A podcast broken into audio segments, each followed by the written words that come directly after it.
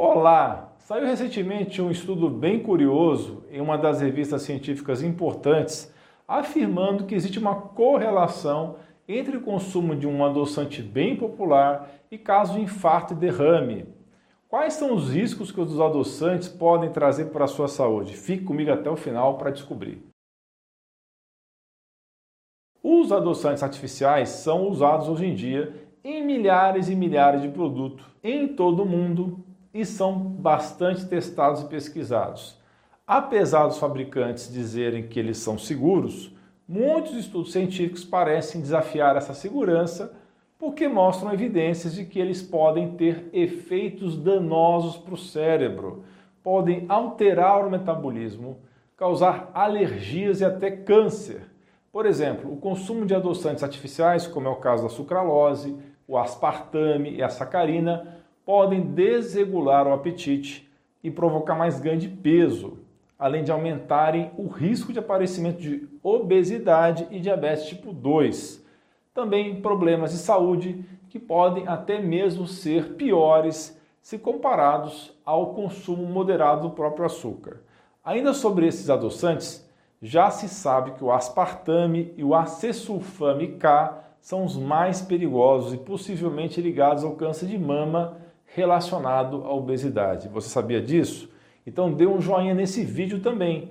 Isso vai fazer bem à saúde de milhares de pessoas que vão poder descobrir o canal e revolucionar a sua saúde e de toda a sua família. De forma resumida, pessoal, os principais danos causados pelos adoçantes são câncer de bexiga, problemas intestinais, desnutrição indireta, aumento de vício de doces, associação com diabetes e síndrome metabólica, depressão, ansiedade, transtornos de humor, dor de cabeça, enxaqueca, risco de AVC, risco de demência e danos ao fígado. Também o consumo de adoçantes artificiais afeta negativamente o microbioma intestinal, podendo inclusive causar desbiose se consumido em excesso.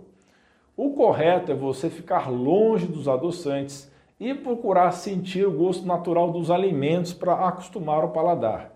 Claro, se você tiver muita dificuldade para essa substituição, você pode usar alguns adoçantes naturais seguros, mas com moderação. Ao final do vídeo, comente aqui embaixo se você consome algum adoçante e se conseguiu acostumar seu paladar ao gosto natural dos alimentos. Pessoal, o eritritol é um adoçante natural, também conhecido como poliol ou álcool de açúcar que consegue atingir cerca de 70% da doçura do açúcar comum. É produzido naturalmente em alguns alimentos, como uvas ou melão, mas a maior parte é sintetizada nas indústrias por processos químicos. Esse adoçante possui baixa caloria e costuma estar presente em vários alimentos e bebidas. De um modo geral, o eritritol é considerado bastante seguro para consumo humano, porque afeta pouco os níveis de açúcar no sangue. Inclusive, é uma opção popular para pessoas com diabetes ou que estão tentando reduzir a ingestão de açúcar. Mas vamos para a parte polêmica. Há alguns dias atrás surgiu um estudo científico publicado na revista Nature afirmando que o eritritol está correlacionado a casos de ataque cardíaco, eventos tromboembólicos e AVC. Falando do estudo, ele tem algumas falhas curiosas. A primeira delas é a correlação, que nem sempre significa relação de causa e efeito. Um exemplo clássico de correlação, que não implica necessariamente causalidade, é o aumento das vendas de sorvete e o aumento do número de afogamentos em piscinas durante o verão. Ambos estão correlacionados, pois tendem a aumentar juntos no verão, mas um não causa o outro. Ou seja, o consumo de eritritol pode não ser a causa por AVC ou os ataques cardíacos, já que as pessoas no estudo já eram doentes. Outro ponto polêmico desse estudo é que ele não foi baseado na quantidade de eritritol que foi consumida a partir dos alimentos, mas sim na quantidade de eritritol que foi medida no sangue. E qual é o problema disso, pessoal? A questão é que nosso corpo fabrica essa substância e por isso se diz que temos eritritol endógeno. Ou seja, o estudo não mediu necessariamente o quanto você está consumindo de adoçante, já que não testou as plaquetas dos indivíduos antes e depois. apenas comparou com as plaquetas in vitro e em roedores. Eu gostaria de fazer outra observação sobre essa pesquisa. Como eu já disse, o corpo produz eritritol quando você consome açúcar comum, ingere álcool ou mesmo quando apresenta estresse oxidativo ou gordura abdominal. A grande maioria das pessoas nesse estudo tinham problemas de saúde, como pressão alta ou diabetes. Então, como podemos saber se os problemas cardiovasculares são causados pelo eritritol e não pela dieta e outros hábitos da pessoa?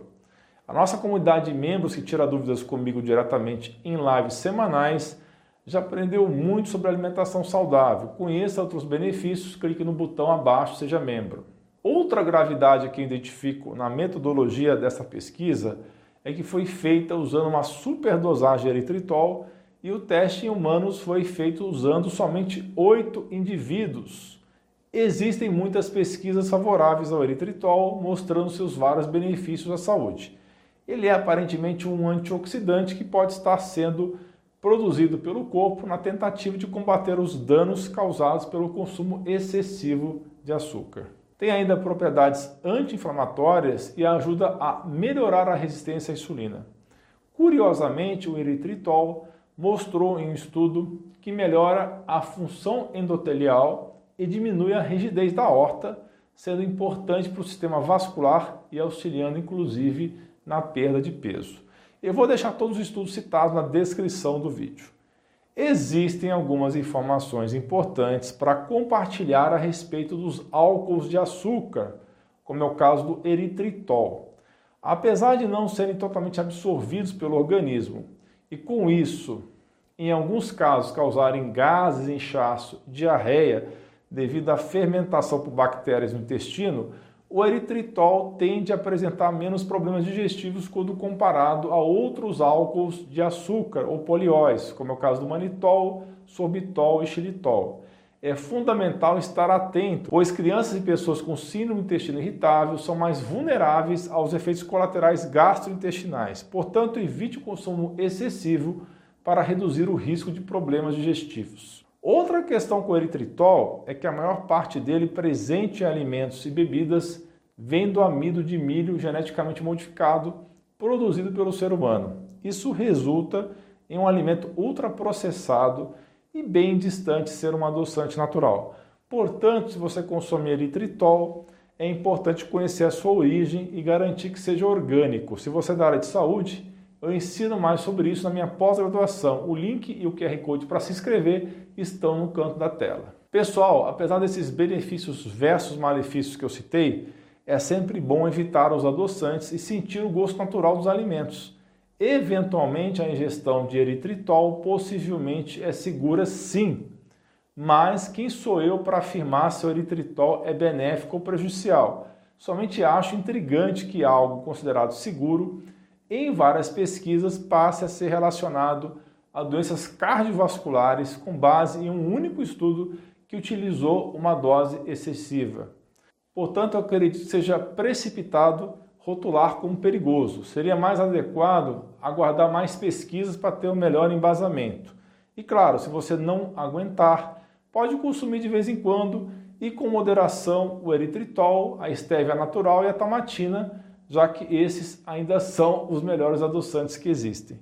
Continue comigo e assista a esses dois vídeos relacionados que são sensacionais sobre perigos dos adoçantes e como se livrar do vício em açúcar. Estão aparecendo aí na sua tela.